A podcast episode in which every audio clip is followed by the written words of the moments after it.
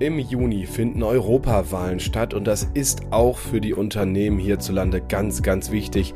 Ist Europa doch der wichtigste Markt noch vor China und den USA. Vor 30 Jahren trat der europäische Wirtschaftsraum in Kraft, der größte Binnenmarkt der Welt. Viele Unternehmen haben davon profitiert, aber wie geht es weiter? Das bespreche ich heute mit Markus Färber, Vorsitzender der Hans-Seidel-Stiftung und seit 30 Jahren Mitglied im Europäischen Parlament. Markt und Mittelstand, der Podcast. Deutschlands Stimme für Familienunternehmen. Aktuelles und Zukunftsthemen rund um den Motor der deutschen Wirtschaft. Mit Thorsten Giersch.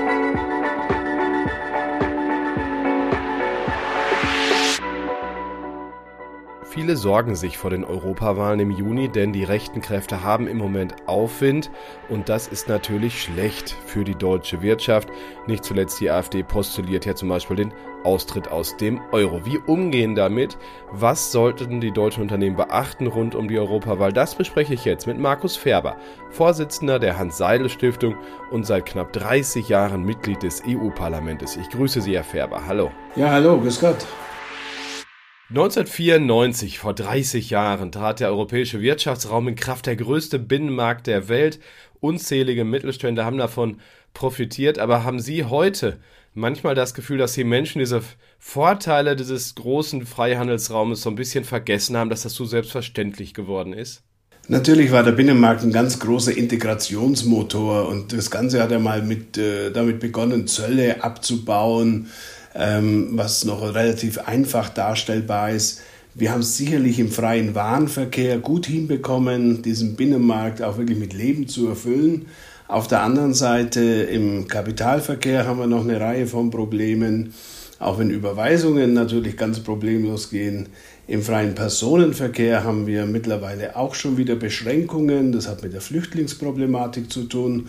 Und im freien Dienstleistungsverkehr haben wir eher Rückschritte erlebt in den letzten Jahren, weil wir doch feststellen, dass es immer wieder Mitgliedstaaten gibt, die versuchen, ihre Märkte etwas abzuschotten.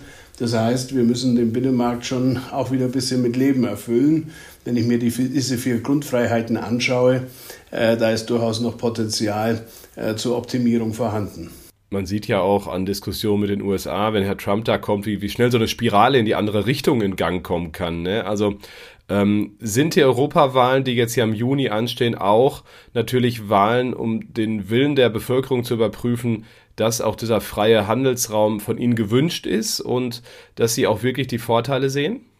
Ich glaube, es geht diesmal um sehr viel bei den Europawahlen. Nach innen uns zu stärken. Ich denke, wir müssen den Binnenmarkt ausbauen. Das ist die Homebase unserer Unternehmen, unserer mittelständischen Unternehmen in Deutschland ganz genauso wie natürlich auch der Industriebetriebe.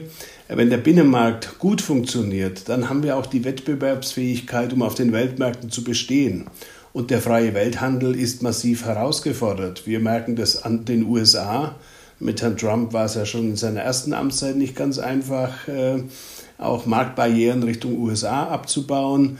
Wir merken das äh, bei China, äh, die immer mehr versuchen, nicht nur Empfängerland, Aufnahmeland, Importland zu sein, sondern die Welt mit ihren Produkten versorgen wollen und sich dann nicht an regelbasierten Handel halten wollen. Wir stellen aber auch fest, dass wir als Europäer etwas überziehen. Ich muss das auch ganz deutlich sagen. Wenn Australien Verhandlungen über ein Freihandelsabkommen mit Europa abbricht, ähm, weil äh, sie die Anforderungen für überzogen halten in bestimmten Bereichen, dann müssen wir auch unsere eigene Strategie überdenken. Aber die Wahrheit ist, bei der Europawahl geht es auch um diese Selbstvergewisserung. Wollen wir, dass Europa ein Kontinent des Wohlstands, aber auch der sozialen Sicherheit bleiben kann?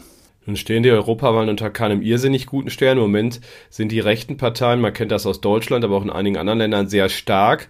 Und das würde ja natürlich auch den Freihandel gefährden, sage ich jetzt einfach mal so. Ähm, was, was muss noch passieren in den nächsten Monaten, damit die Wahl aus demokratischer Sicht möglichst gut und auch aus wirtschaftlicher Sicht möglichst gut ausgeht? Wahlen sind ja immer ein bisschen schwierig, äh, was das Verhältnis Kopf und Bauch betrifft. Und bei den Europawahlen gibt es manchmal auch äh, die Stimmung, ich äh, entscheide mal lieber aus dem Bauch heraus, weil ich stelle ja nicht so viel an. Denkzettelwahlen, um das Stichwort mal zu benennen. Und da habe ich ein bisschen Angst davor, weil es geht nicht darum, einen Denkzettel zu verpassen, sondern es geht darum, Europa zu stärken in diesen internationalen Konflikten. Wir werden nur, auch als Deutsche, erfolgreich sein, wenn wir ein, eingebettet mit unseren Partnern ökonomisch, aber auch sicherheitspolitisch zusammenarbeiten. Und ich glaube schon, dass die Menschen das verstehen und dass am Ende dann doch vielleicht der Kopf etwas überwiegt gegenüber dem Bauch und man eine rationale Wahlentscheidung trifft und nicht nur eine aus dem Bauch heraus. Und aus dem Bauch sagen im Moment viele bei Umfragen, ich, Sie könnten mir vorstellen, die AfD zu wählen, mehr als 20 Prozent, zumindest hier in Deutschland, äh, für die, für die äh, Bundestagswahl. Ähm, diese Partei ist für die Rückkehr zur D-Mark. Das muss man sich auch mal immer klar machen. Und die Menschen, die die wählen, zumindest Teile davon, wären dann eventuell auch dafür. Was muss man denen besser erklären aus Ihrer Sicht? Ja, wir haben natürlich ein bisschen so eine Romantik, wie wir das bei den Briten ja vor dem Brexit-Referendum auch festgestellt haben. Wie schön ging es doch dem Vereinigten Königreich unter der Königin Victoria. Nur das viktorianische Zeitalter ist ja nicht zurückgekehrt. Wir leben im 21. Jahrhundert und nicht am Ende des 19. Jahrhunderts. Und äh, die Briten sind heute pro Kopf 2000 Euro ärmer als vor dem Verlassen der Europäischen Union. Ich denke, das ist schon mal eine Zahl, die man sich auch auf der Zunge zergehen lassen muss. Es geht dem Land nicht besser, sondern schlechter. Ein Austritt Deutschlands aus dem Euro würde bedeuten, dass äh, wir zur Instabilisierung Europas beitragen. Die Profiteure eines destabilisierten Europas, die sitzen im Kreml, die sitzen in Beijing die sitzen vielleicht dann im Weißen Haus, die sitzen in Ankara, die sitzen in Teheran und äh, uns würde es äh, nicht besser gehen, sondern deutlich schlechter. Unser Exportmodell, das uns Wohlstand und soziale Sicherheit gebracht hat, wäre damit massiv in Frage gestellt. Wir hätten eine super harte D-Mark, aber um uns herum äh, hätten wir große Armut und äh, große soziale Spannungen. Das ist kein Umfeld, in dem Deutschland gut aufgehoben ist. Das ist ein Umfeld, das eher zur Destabilisierung des ganzen Kontinents beiträgt. Das ist der eine Punkt. Die Finanzstabilität ist ein anderer. In meinen Augen äh, hat Europa ganz stark dazu natürlich auch geführt, dass Griechenland damals 2007, 2008, 2009 ähm, nicht völlig destabilisiert ist. Viele andere Länder werden da, wird, wird, in dem wird ja auch geholfen.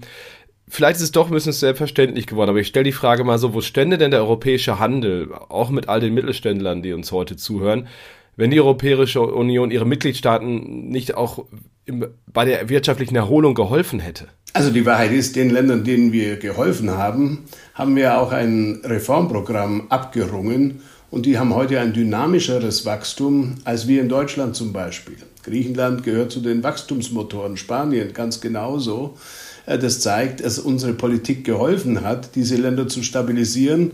Spanien hat seine Schulden weitestgehend zurückbezahlt bei der EU und bei den Mitgliedstaaten. Griechenland zahlt äh, schneller zurück als geplant. All das zeigt, dass wir alles richtig gemacht haben und dass die Instrumente greifen.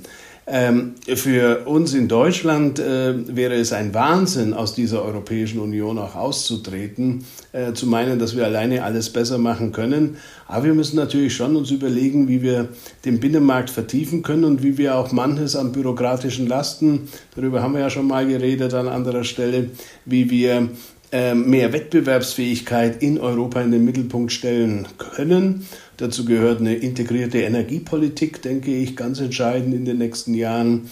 Äh, ich halte das für einen ganz entscheidenden Faktor für unsere Unternehmen. Aber der europäische Handel würde äh, hier deutlich zum Erliegen kommen. Und das wäre für uns ein deutlicher Rückschritt hin zu weniger Wettbewerbsfähigkeit auch auf den Weltmärkten. Für die finanzielle Stabilität in Europa sorgt vor allem die Europäische Zentralbank, die EZB. Die hat in Deutschland nicht den besten Ruf, klar, weil wir auch die Bundesbank sehr lieben, immer aus Traditionsgründen auch noch. Äh, gut, EZB-Chefin Christine Lagarde hat selbst auch intern nicht die allerbesten Noten und ist die EZB unabhängig, aber Sie als Politiker haben ja eine Meinung, nehme ich mal an. Also der ständige Kompromiss zwischen den Tauben und den Falken, also denen, die mehr Schulden machen wollen und denen, die äh, auf Stabilität bedacht sind, übrigens wie Deutschland zehrt ja auch an den Kräften der EZB so ein bisschen. Ja, natürlich, aber die EZB hat einen einzigen Auftrag und das muss man auch immer wieder deutlich sagen, das ist die Geldwertstabilität und dem hat sich alles unterzuordnen. Die Geldpolitik der EU, der Eurozone ist auf Geldwertstabilität ausgelegt. Und insofern muss auch Frau Lagarde äh, manchen Angriffen äh, auch widerstehen, auch aus ihrem eigenen Land. Frankreich ist ja ein Land, das gerne noch weitere Schulden auch auf europäischer Ebene aufnehmen würde. Das würde aber insgesamt äh, die Geldwertstabilität massiv gefährden. Ich habe schon kritisiert, dass äh, gerade die Inflationsentwicklung lange nicht ernst genug genommen wurde. Mittlerweile hat die EZB hervorragend reagiert und wir haben die Inflation auch weitestgehend in den Griff bekommen. Wir sind noch nicht in der Phase, dass wir wirklich ernsthaft über Zinssenkungen nachdenken können. Sie hat es angedeutet, dass es heuer stattfinden könnte, aber da müssen sich noch ein paar Faktoren deutlich stabilisieren. Aber äh, summa summarum hat die Europäische Zentralbank ihren Auftrag erfüllt. Manches hätte ich mir schneller gewünscht. Aber ähm, was ich schon kritisiere, ist, es muss stärker kommuniziert werden, warum Maßnahmen ergriffen oder warum Maßnahmen nicht ergriffen werden. Auch wenn sie unabhängig ist als Notenbank, hat sie schon einen Rechtfertigungsdruck gegenüber den Märkten, gegenüber den wirtschaftlichen Akteuren, gegenüber der Öffentlichkeit. Da sollte schon noch etwas mehr gemacht werden. Das war ihr großes Versprechen Amts beim Amtsantritt. Da ist durchaus noch Luft nach oben. Vertrauen ist die härteste Währung der EZB und die entsteht durch Kommunikation, bin ich total bei Ihnen. Ähm, trotzdem haben wir politisch diese Diskussion, auch in Deutschland ja, die Haushaltsdebatte haben wir monatelang jetzt gehabt, strengere Schuldenregeln oder wirkt das eben, weil die Investitionen dann zu niedrig wären, dann doch wieder die Wirtschaft und die Transformation ab? Wie ist Ihre Haltung in dieser Gemengelage? Also das eine schließt das andere nicht aus, um das ganz deutlich zu sagen. Wir haben die höchsten Steuereinnahmen, die wir je hatten seit Bestehen der Bundesrepublik Deutschland und führen eine Diskussion, wie wenn die Armut ausgebrochen wäre in den öffentlichen Haushalten.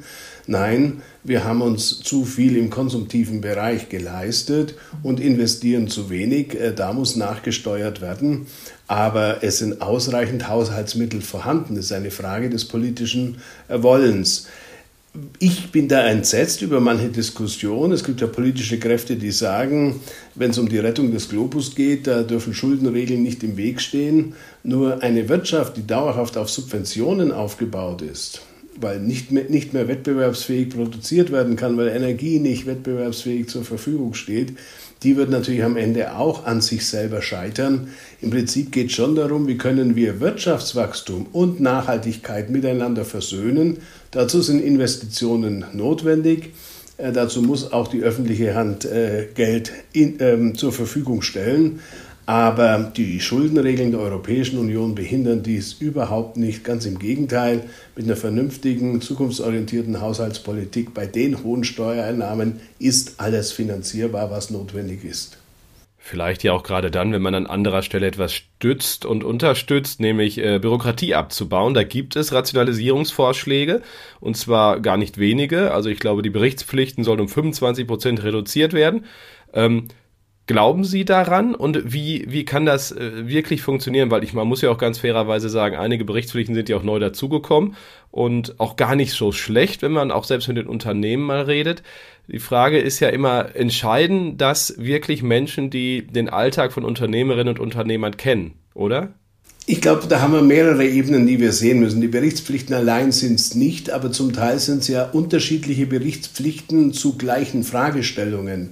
Und allein das zu konsolidieren, hilft den Unternehmen, dass ich äh, für einen Themenbereich, ich nehme mal den Themenbereich Nachhaltigkeit, nur einen Datensatz zu liefern habe und nicht aufgrund unterschiedlicher Gesetzgebungen ähnliche oder sich zum Teil widersprechende Datensätze zu liefern habe, das versteht kein Mensch mehr.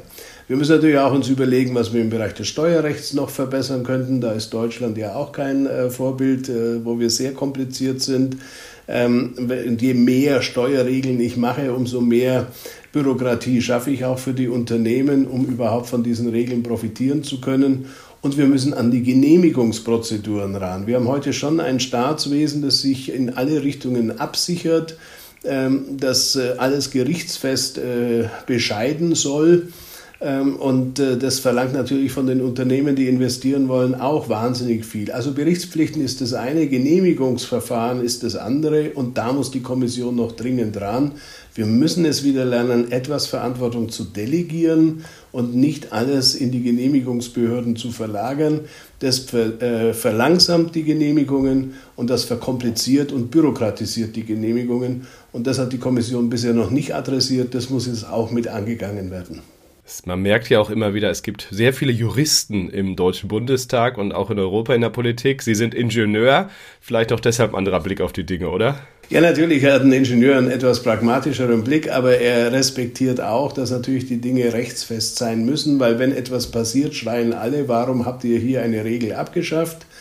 Aber Verantwortung zu delegieren heißt ja nicht, äh, verantwortungslos zu handeln. Und das sollten wir auch wieder mal lernen. Sie sind quasi im Nebenjob, ich habe es in der Anmoderation gesagt, natürlich auch Präsident der Hans-Seidel-Stiftung. Wir haben viel über Kommunikation gesprochen in den letzten Minuten. Was kann denn die Hans-Seidel-Stiftung und das Institut für, für europäischen und transatlantischen Dialog leisten? Natürlich geht es schon darum, äh, aufzuzeigen, wie sind die großen Entwicklungsströme im politischen Bereich. Natürlich in diesem Jahr schauen wir ganz besonders über den Atlantik. Was tut sich in den USA? Die Präsidentschaftswahlen, die Vorwahlen, die zurzeit stattfinden. Aber natürlich auch, wen können wir identifizieren an Leuten, die Einfluss haben, die vielleicht helfen können, bei einer bestimmten Konstellation im Weißen Haus mäßigend einzuwirken. Das sind die jüngsten Entscheidungen im Senat ein bisschen äh, frustrierend. Ich sage das ganz offen. Ich habe selber mit vielen Senatoren in den letzten Monaten geredet, war etwas optimistischer, äh, dass jetzt hier die Hilfe für die Ukraine, für Israel und für die Verbesserung des Grenzschutzes äh, gestoppt wurden, ist keine gute Nachricht äh, was aus den USA kommt. Wir müssen aber auch in Europa uns umschauen. Wir stellen mit Sorge fest, äh, was in der Slowakei zurzeit stattfindet mit äh, der Justizreform. Wir stellen fest, wie in Slowenien auch der Rechtsstaat eingedämmt wird. Es ist nicht nur Ungarn, das uns Sorge macht. Ähm, also auch hier ist der Dialog ganz wichtig. Wie können wir da stabilisierend wirken und äh, auf die politischen Entscheidungen mit Einfluss nehmen, aber natürlich auch äh, in der politischen Bildung mit den Bürgerinnen und Bürgern ins Gespräch kommen. Was heißt Demokratie, was heißt Rechtsstaatlichkeit, auch im 21. Jahrhundert? Wie können wir uns vor Einfluss schützen äh, durch russische Propaganda? All das sind Themen, mit denen wir uns als Stiftung beschäftigen. Wir machen ja keinen Wahlkampf als Stiftung, aber wir können versuchen, in diese gesellschaftlichen Prozesse äh, mit Einfluss zu nehmen, um ein bisschen das Auge äh, zu schärfen und dafür zu sorgen, dass äh, hier es nicht zu Fehlentwicklungen in unserer Gesellschaft kommt. Schönes Schlusswort, wie ich finde. Markus Färber, vielen Dank Ihnen. Vielen Dank, liebe Hörerinnen und Hörer, fürs Dabeisein. Ich sage wie immer, bleiben Sie gesund und erfolgreich. Bis nächsten Freitag. Tschüss. Das war Markt und Mittelstand, der Podcast. Wir hören uns nächsten Freitag wieder auf markt- und-mittelstand.de.